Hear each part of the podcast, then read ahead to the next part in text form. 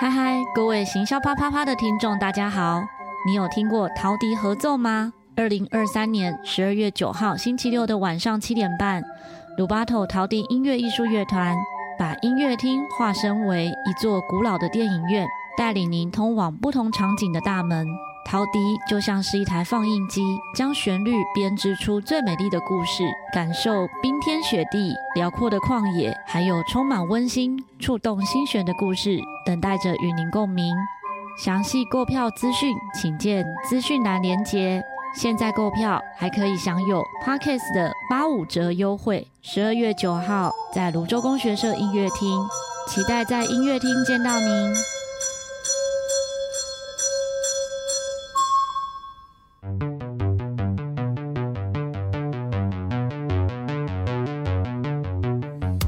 大家好，欢迎收听行销啪啪啪，我是你的 Podcast 主持人 Ti Tim。今天要来做一个我们节目第一次做的一个新企划，那其实就是读书会了。好，就是之前呢。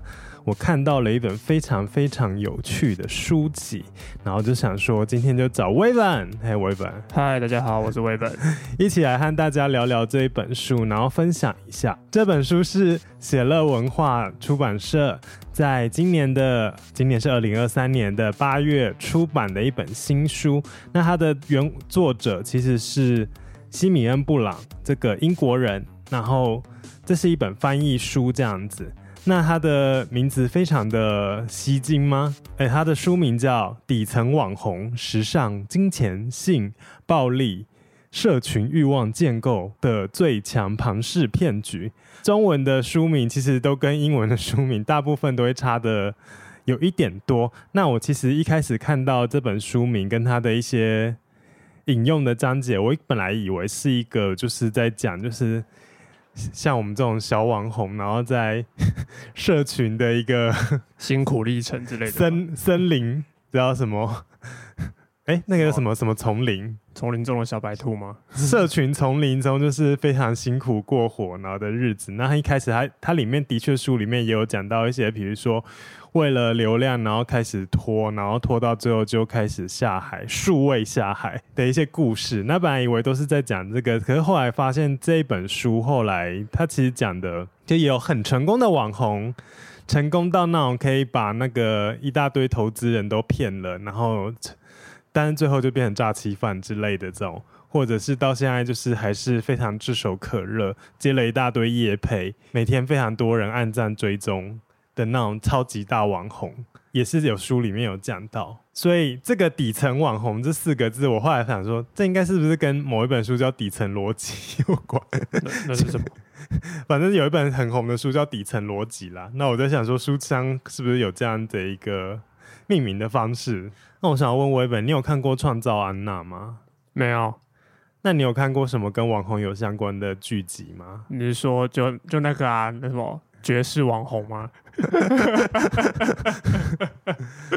对，爵士网红是一个，然后后来又有一个，也算是跟网红有一点相关，就是那个假面女郎。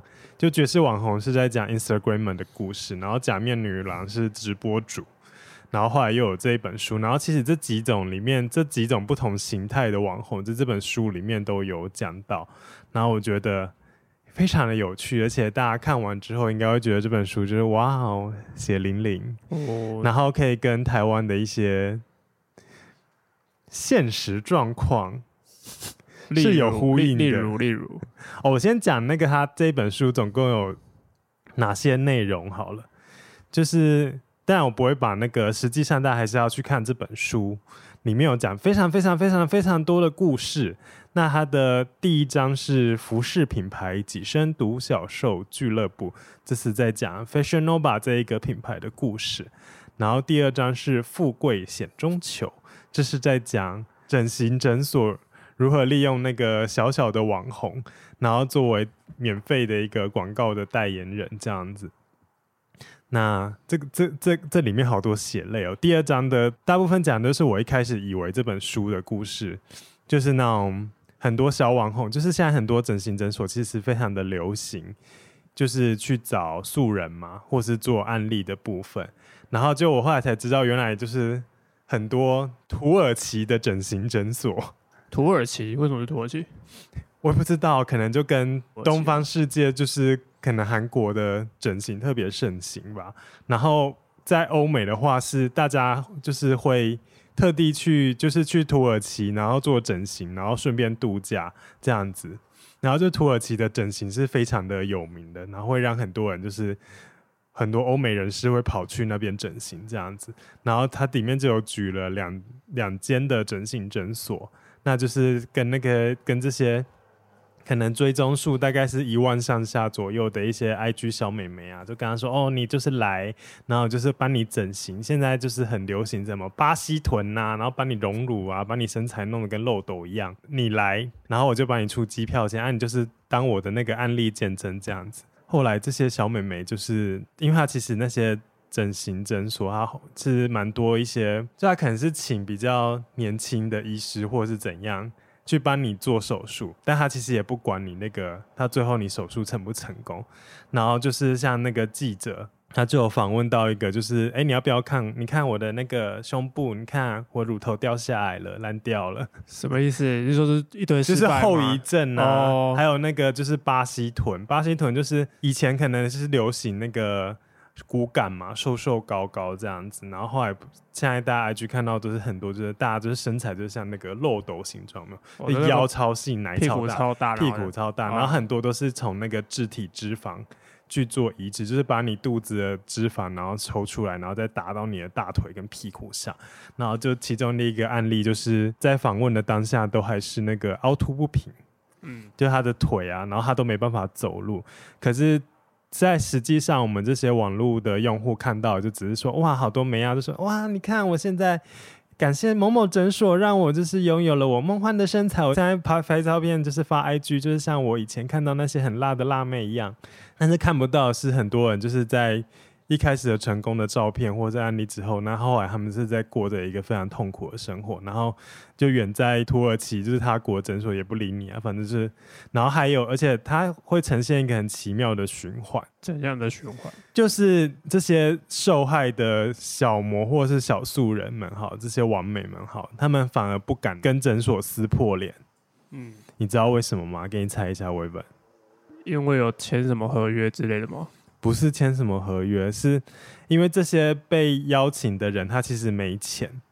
哦，他们是做免费的，是不是？对，因为他们本来就是去做免费嘛，就去做免费。那、哦、他们其实本来也都不是收入太好的，就是的的那个小女生之类的，甚至单亲妈妈什么之类。然后他如果跟诊所撕破脸的话，诊所就不会帮你做后续的修护。嗯、所以他们还就是在表面上还要和和气气，然后再说啊，你你还。不然你就是我这边已经这边怎样了，你再帮我处理一下。就是他们可能还要还要飞回去去做做一些重新的调整或干嘛，嗯、就是他的鼻子掉了或什么之类，他们不敢现身出来讲自己的受害经历。嗯嗯，嗯然后你看到的都是那些成功的经历。然后我觉得这一个记者非常猛的，就是他里面讲的每一个故事哦。都直接把名字写出来，真的假的？真的，所以连诊所名字都有吗？诊所啊，负责人，他还有访问其中一间的负责人。然后其中还敢讲哦，还受访还很得意的在那边跟他讲哦，这样子哦，就是要挑这种哦，就是接近素人哦，这种伪网红们，营销术语叫所谓伪网红哦，这种效果最好了，也不用付他们钱，那他们只要他的姐妹啊什么听到他去，然后就大家一窝一窝蜂像那个肉粽一样跟来，然后里面讲的这本哦，对，这本书很猛，就是里面讲的每一个书、每一个人，然后每一个机构的名字，因为我觉得太好奇，因为他毕竟讲的是。英欧美的那个网红世界的人，其实里面很多都是超级有名的人这样子。但是我就会好奇说，哎、欸，好，我去查一下。然后你去查，就是按照书里面讲的推特 ID 呀、啊，或者是脸书账号 Instagram ID，或者是去查都是真的人，真有其事这样。对，就好像是我们可能台湾出了一本书，然后里面讲到阿 B 九妹什么什么，然后全部都把他的那个事实全部都讲得非常的清清楚楚。哇，对，所以我就觉得哇。这个作者还活着耶，好啦，反正他这个，哎，我刚才有很认真的介绍作者吗？好像没有，你可以稍微提一下。好，作者其实他是一个非裔的英国人，那特别讲他是黑人这件事情，我觉得好像可以特别讲，因为他其实里面有蛮多的部分都是侧重黑人这个身份去做出发。等下可以再分享几个很有趣的例子。那他是 Channel Four 新闻平台的那个记者这样子，然后他二零一九年就是入围英国最具权威的政治报道大奖威尔奖。然后，二零一八年还有入围英国新闻奖这样子，然后至今有许多报章杂志就是都有就是在撰文这样子。那这一本书是今年在那个台湾这边翻译出版。哦，刚才讲到书名的部分，其实它书名 真的改超多的。怎样？他英文原名叫什么？他的英文名字其实是 Get Rich or Lie Trying，获得财富或者说谎。哦，对，所以我就回到一开始开头节目中讲到，就是底层网红，我觉得他只是，虽然它里面有讲了一些真的是在底层，就是还没到非常的大，然后很红的网红的故事，但这应该是一个命名的方式。但是它里面这本书其实最主要是在讲说，在这个新的一个数位的社群时代，这些人们如何运用欺骗或是流量。来获得流量的方式，然后去制造大量的财富，然后成为一个 跟这些科技巨头共谋嘛。当然里面就看得出来，他这个人就是充满着各种批判性。嗯，但我觉得他在特别在形容就是某些女性的网红的时候，会让我觉得有一点点点点点点的厌女。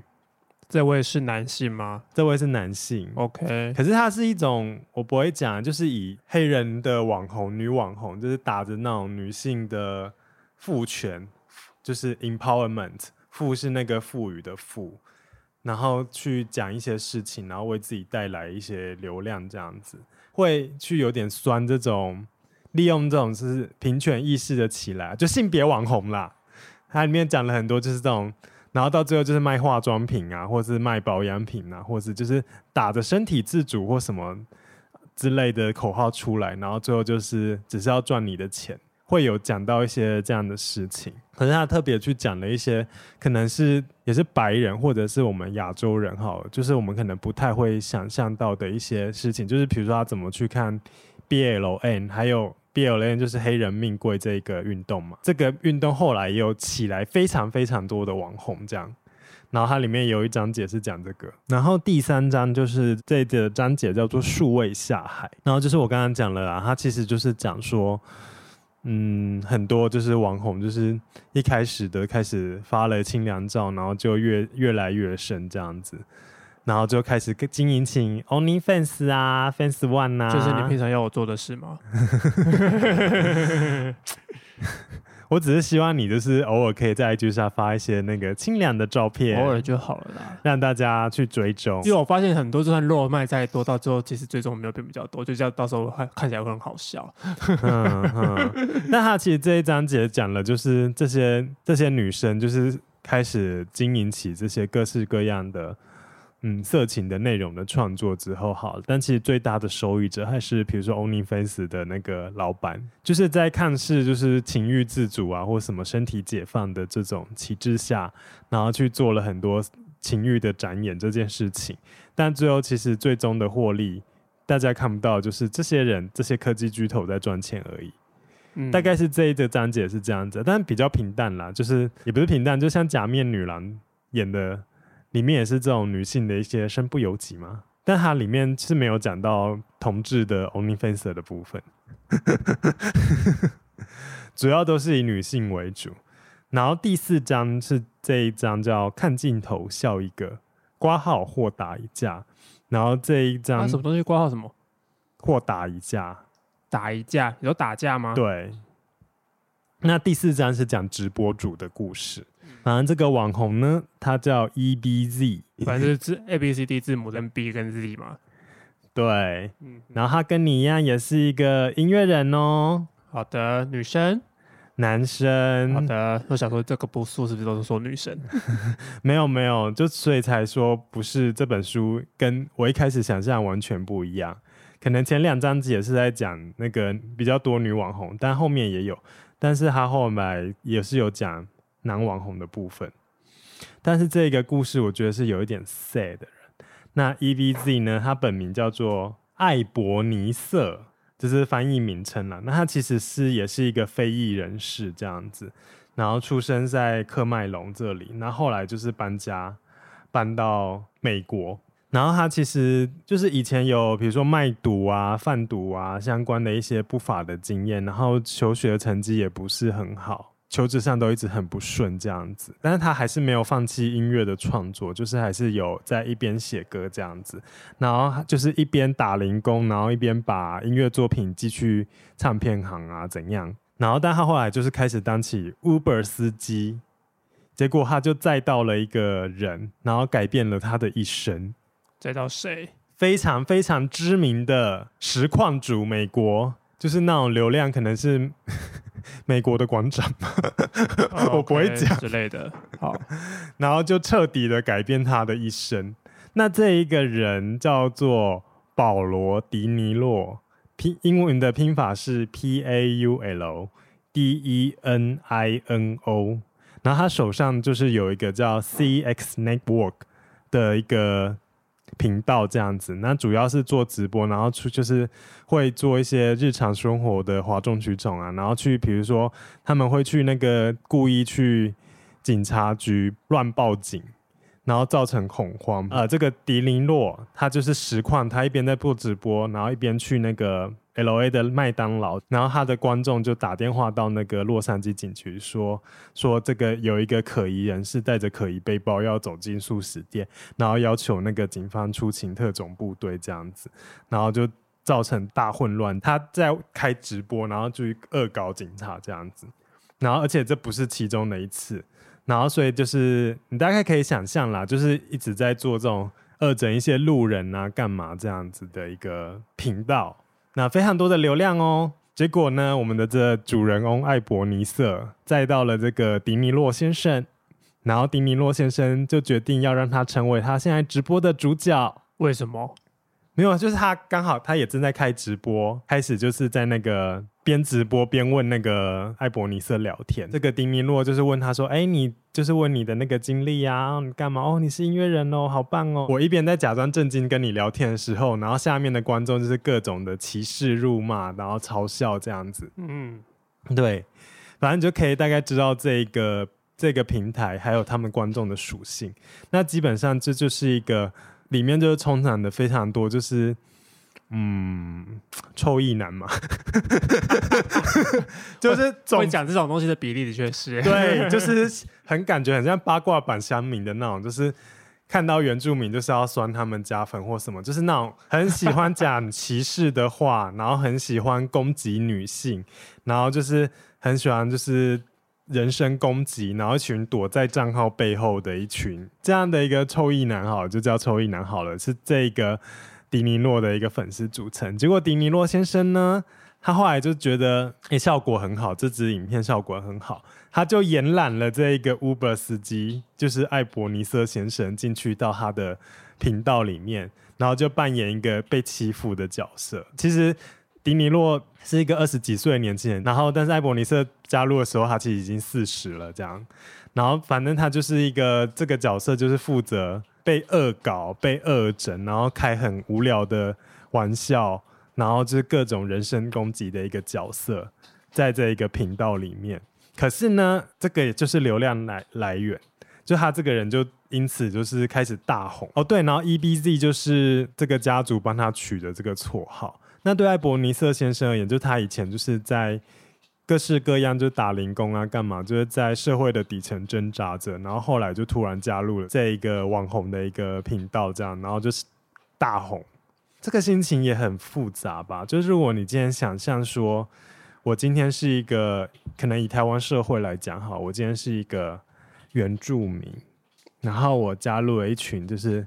臭意男汉人的一个频道，然后我每天负责的工作就是被骂那些很不好听的东西，因此有了不错的收入。那这样是会是怎样的一个心情？然后后来这个艾伯尼瑟先生他其实离开了这个团队，自立出来，可是他还是继续的做直播。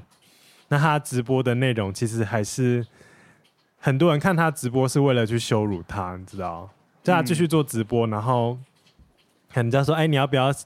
现场去干嘛一下，就是去故意让自己受伤一下或者怎样之类，嗯、然后他这样就继续做直播。他到我们录音的当下，现在他都还是一个直播主，然后每天就是在直播，然后他的那个群众就是一群白人男性臭意男。然后一直干掉他，他的他的直播工作是为了服务这一群人，这样。这一章节就是第四章，他其实还有在访问同一个这个家族的另外一个另外一个成员，那也是后来离开他，叫 J.C. Tyler，是一个女生。嗯，那她的故事也是差不多的，差不多的可怜或可怕。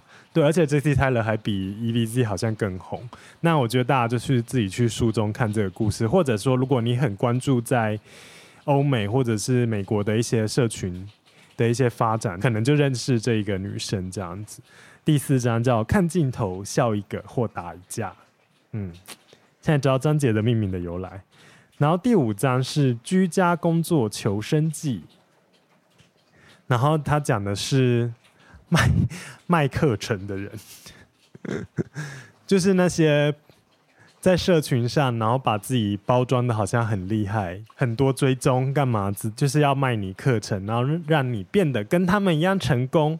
嗯，对。但实际上，最后这些包装起来很成功的这些老师们，他可能其实这个月的卡费还没缴完，然后就要从下一个月好不容易有人来的那个报名费，赶快去再付上一个月的卡费或什么之类，过了这样的一个生活。然后第五章在讲这个事情。你不觉得这讲他讲的这些例子其实都很有既视感吗？虽然我们 虽然他举例的都是一些英国或欧美的网红，或是一些故事，这个也不是网红啊，这个也是一个底层网红。他这他访问的是一个叫 T A R L A，然后姓氏 M A K A E F F，一个女生，一个阿姨的故事这样子。然后她以前是曾经被人家骗过。那他受骗的也是付了非常贵的学费，结果没学到什么东西的一个课程的一个，然后他后来还去打官司，跟这个课程的一个老板打官司，然后后来还打赢喽。然后这个课程的老板，你知道是谁吗？谁？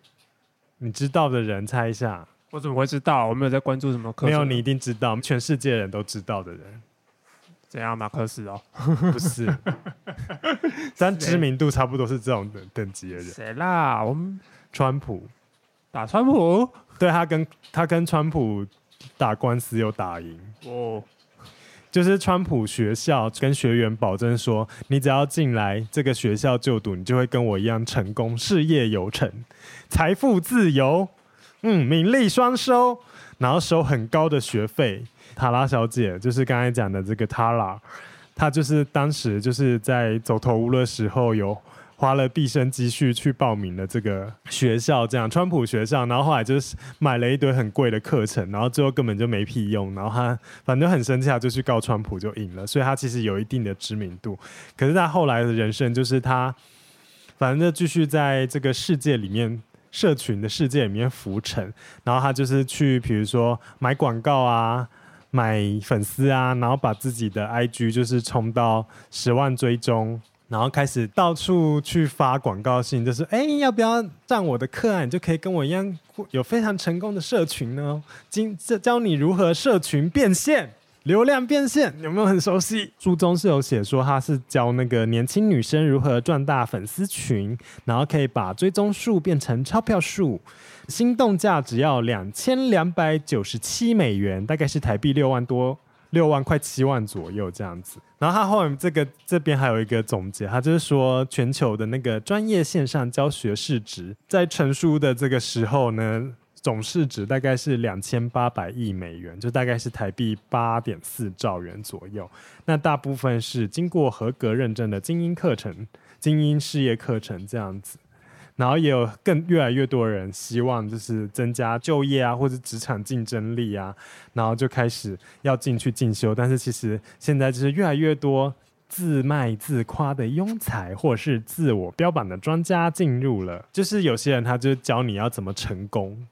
然后卖你如何成功的经验，但他自己有没有真的是成功呢？对，反正我就觉得他就像最近 IG 我很容易就刷到说，现在我的存款有多少？当初我的存款有多少？我每个月存多少？这种类似这种东西吗？哦，你讲的是他第七章的故事。第七章是在讲这种金融游戏的故事，叫你加入交易员，成为我们的交易员，然后你只要买这个课，然后买这个这，哎，所以第。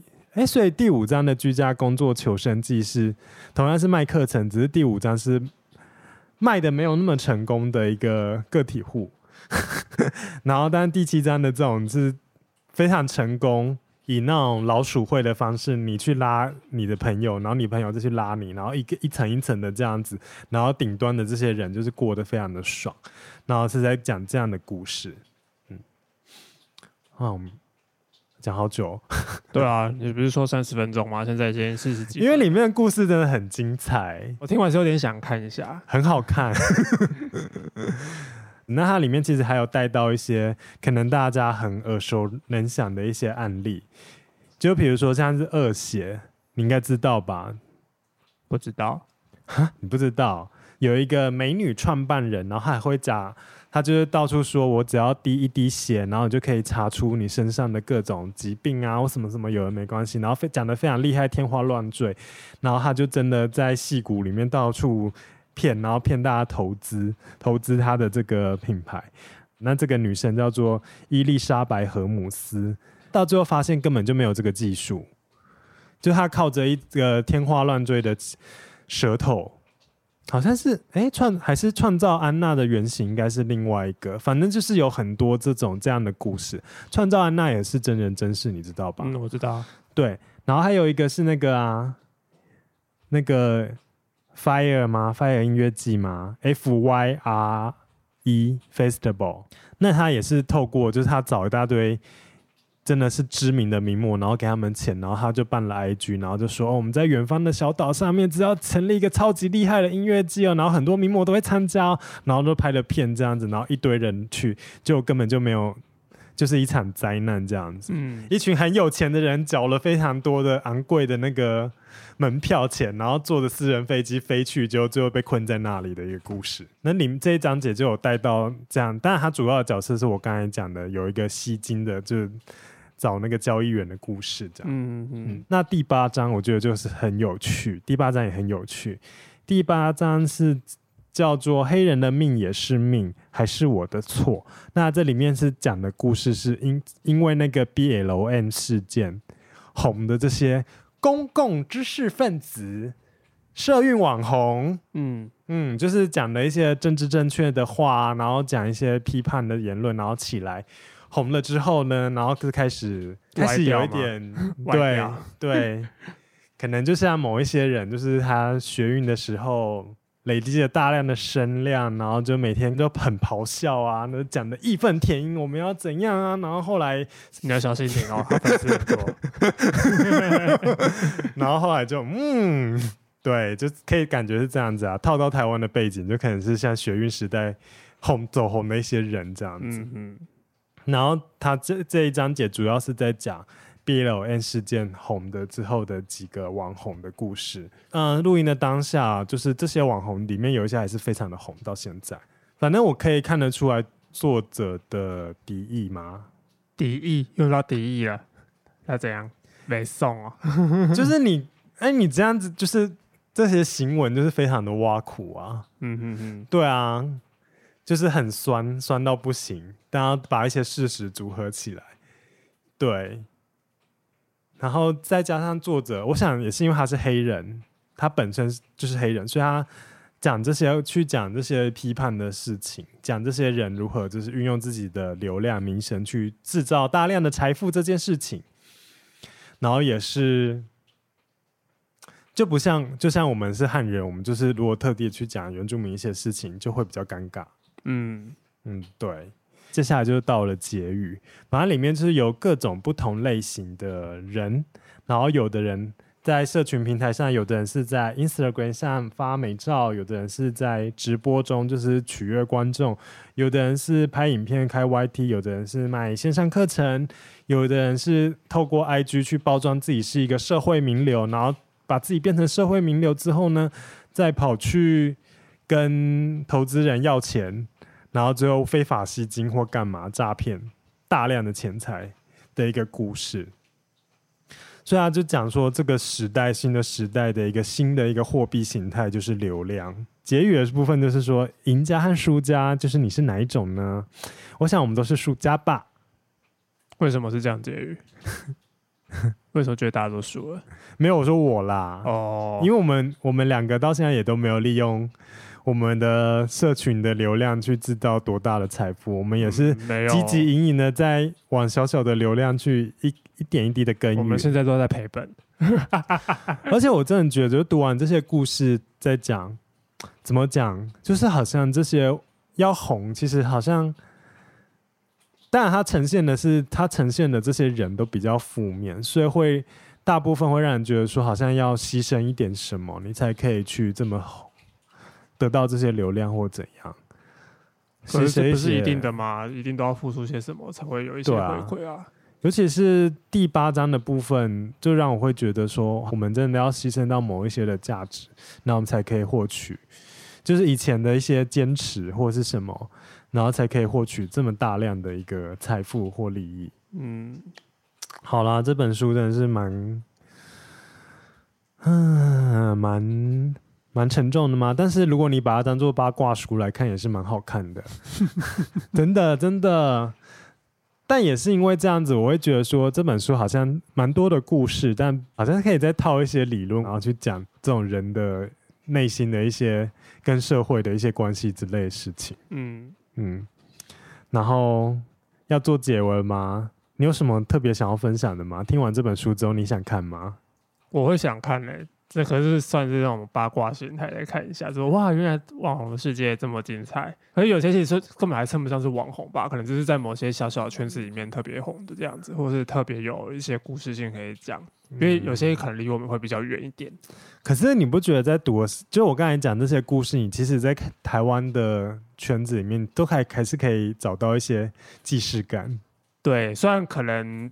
原因可能不会像书里面书里面这样的，可能会多少有一点关系，可以带入的地方。对对对对对，就说哦，应该差不多都是这个逻辑吧。那你不会想要把它当做教学书吗？就是如何靠着这种手段，然后去，因为我觉得它里面有一些细节，真的讲的很细，就是他如何去操弄一些平台的机制或干嘛的。因为像你说的那些什么课程，然后最近也是有报一个课程，就是反正就是关于做音乐那种事情，就是音乐这件事。嗯。然后我是比较倾向于他的想法，就是其实也没有说要多一定要哗众取宠或者取得大量的关注，而是取得少量但是很支持你的那种，你知道吗？一千一千铁杆粉丝就可以让你生活的这种逻辑，就是那个课程也是不便宜耶，是不便宜，可是我觉得我学到蛮多的。好啦，对啊，我可是、就是可是我因为我现在还没有。彻底实践他的计划，所以就是我也没办法说他是不是成是不是不好的课程。可是就是我对我来说，他的想法是比较接近我现在的想法，就是比较说，嗯、呃，我已经没办法，因为我可能我的个性的关系，我没办法去卖自己的些什么，然后去获获得大量的关注这些事情，我也没办法。那就是说，那就找找到一个方式，就是说找到一个一群真正会支持你的那个人。然后满足他们，然后就让他们也可以互相支持这样子。嗯，对啊，我比较想要走这个方向。这个方向当然就是一定不会是大红大紫这样子，嗯、但是一定会获得一群很支持你的群众，而且是会无条件的支持你的那一种。嗯，对啊，我就是想要这就找出这一群人。我比较有感的是，像这本书，它其实从不同的社群平台、不同的网红群，它去讲同样的一些事情，就是人为了获得流量，然后。去制造财富而做的一些不择手段，或者是一些不得已的方式，嗯、然后这个过程的一些挣扎，或者是一些演变这样子。然后，但他也特地强调了一些，就是价值观的转移嘛，就是越来越多的人，就是他开始渴望，就是一夕成名、一夜致富，嗯、然后会觉得说苦干实干啊，就一步一步脚印累积。财富这件事情是很辛苦的，但这样的这也是有一个前提在，就是说，因为现在一个资本主义的一个发达，应该是说后资本嘛，还是怎样？就是像以前这种我只要努力辛勤工作，然后我就可以安稳过活的这个梦想变得越来越遥远不可及。就是很多人他到最后都是在这个现实中不断的穷忙，所以开始才会想要去投机性的步。这是一个结构性的问题，就是以前可以工作十年就买到房子。说真的，也不是诶、欸，我不想投机，或者说有投机过，可是没有成功，然后算了，那干嘛还投机呢？还是一步一步来。有时候就是就是有时候就是你有投机，有一步一步来，就是你互相比较之后，你会发现说，嗯，好像一步一步来就是会比较实际一点。因为书中有太多运气、嗯，书中也有去讲说英国的一些，比如说失业率啊，或教育体制的一些过度扩张，就像其实像台湾一样，就是广设大学啊或怎样之类的，然后造成后来就是年轻世代求职的不易。然后之类这些结构性的问题，其实跟台湾就是蛮像。我觉得应该可能全世界都在面临一样的状况，然后让这些年轻世代开始觉得，就是说辛勤空谷工作其实真的是也没什么用这样子。然后开始，嗯、然后再来是很多就是开始鼓吹那种什么少年股神呐、啊，一夕致富啊，一夜成名，我一下变大网红呐、啊，就就像玩 IG 或什么一样，就是我哎，你看我一只手机，然后拍拍美照，然后最后我就变成一个大明星或者怎样子。然后这种这样的一个。心态，然后造成后续就是越来越多人投投入这件事情，然后最后变成某种的一些竞恶性的竞争，嗯，然后像是他其实有讲，我直接就引书里的这一段例子，就是二零二零年 YT 广告收益突破一百九十六亿美元，约台币五千九百亿元，其母公司。字母控股公司广告总收益为一千四百六十九点二亿美元，约台币四点四兆元。好，这些数字已经多到我已经超乎我自己的理那个想象。同年，YT 对手脸书公布公司收益为八百六十亿美元，约台币二点六兆元，其中四分之一来自 IG 大幅成长的收益。YT 和 IG 之所以能赚到手软，都归功于网红和内容创作者。当然，还有花大把时间在这些社群的我们。就是他其实，在讲这些故事背后，其实还有一个小小的一个潜在的一个讲的，不管我们这些这些网红好了，怎样这样子在互相的一些牺牲自己，或是榨取别人的故事。那其实西方的这些科技巨头，最终还是最后的这个受益者。不管是在那个，比如说讲那个数位下海这个章节。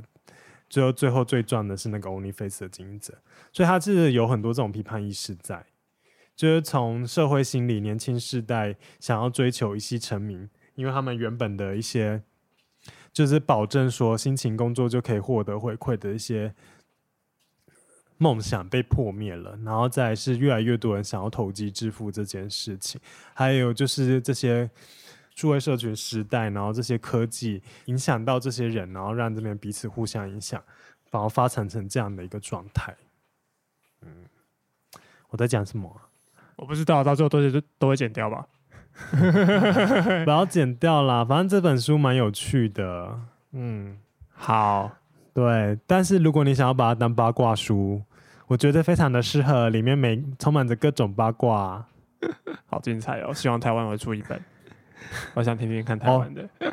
我刚才以为你是说那个有啊，就台湾已经翻译上市了。不是不是，我是说属于台湾网红们的故事。台湾的也蛮精彩的吧？对呀、啊，毕竟我们录音的当下，前阵子也有人就是造假，然后现在被被抓啦、啊。反正就是，然后单价就回稳啦。然后也是有一些人就打着公平正义啊，然后。嗯，就起来的、嗯、就，就想听。我希望怎么台湾哪个勇者记者报门访问一下这些人，可能要想就是报道者吧。之前还有那个、啊，他们要想办法问出这些事情，要很厉害。可是其实有一些已经都已经确罪证确凿，像那个小玉啊，哦，好久、啊、就 AI 换脸，然后去对，其实台湾也是蛮多的，嗯，好沉重哦。唉，反正你又不是这些人，你这边沉重什么？我没有，我们是，我们是，就是我们就是底层网红，我们是底层的底层，我们是那 我们是那一层沙跟土这样子。难民网，我们是被榨取的那一群。对对对，我们就是一直在丢钱给他们那一群。但是还是希望大家支持我们的节目啦。嗯、真的，好啦，这本书我再分享一次出版资讯哈。这本书是写乐文化出版的。中文的译名，其实你搜寻“底层网红”就可以找到这本书相关的书讯。它的书名其实很长，那它的原文名字其实是 Gay Rich or Die Trying”，然后它本身就是有非常多的故事去串联而成的。作者是西米恩·布朗，华语的译者是卢思伦跟王婉慧，出版社是写乐文化。就是请大家多多支持这一本书，因为非常开心，就是写乐文化的编辑部就是提供了这本书的电子书给我。可以提供一下实体书给我吗？哦，电子书看看荧幕好累哦，我们比较想要看实体。那大家就是努力的凹书这样，大家就是努力的去买这本书，都帮你宣传了，记一下实体。说是那个听到我们节目之后感兴趣，对，来买的。好，真的是不错看，就当做是故事八卦故事集去看。对，当做一些寓当寓言故事好了。寓言故事真的，现代版的。寓言故事的看了之后，就是不要再相信什么什么教你什么一只手机在家就可以工作，然后可以让你财富自由，嗯，那可能都是送你去柬埔寨的机票哦。哦，没有啊，我觉得一套成功的方式并不能套用在每个人身上。我觉得成功这件事情并不是并并没有一个公式或逻辑在，每个人都有自己的方法。别人成功的方法不一定会适合你，嗯，对，你还必须，你可以去学习，你可以去看，可是你没办法完全的复制过来在你自己的身上。不过我相信那作者啊，布朗先生。他应该还是目前人身的安全都还是好好的，就是我刚才有去查了他推特，都还是有在更新发文的。好啦，推荐这本书给大家。是，那也这是我们第一次做读书会这个企划。嗯，对。虽然威本就是说他就是不想读，他今天就在。我没有不想读，是因为我其实没什么兴趣。可是听完听的讲完之后，其实我还蛮有兴趣的。那你读完想要再录一集吗？你可以先帮我要到实体书之后再说吧，我不想看电子书，看电子书真的好累啊。我看我看漫画就已经很累了，我不要再看电子书了。嗯，好，所以就邀请威本来聊聊这一集这一本书这样子。嗯、谢谢。那如果大家喜欢我们的这个新的尝试的话，也可以留言给我，或者是推荐你们想要我们聊的书，也可以哟。嗯。好，喜欢我们节目，欢迎到 Apple Podcast 留下五星评价、订阅、加分享。更喜欢我们一点，还可以抖内我们哦，然后多多的追踪我们，让我们流量变高，不要再让我们当底层 Podcast 了。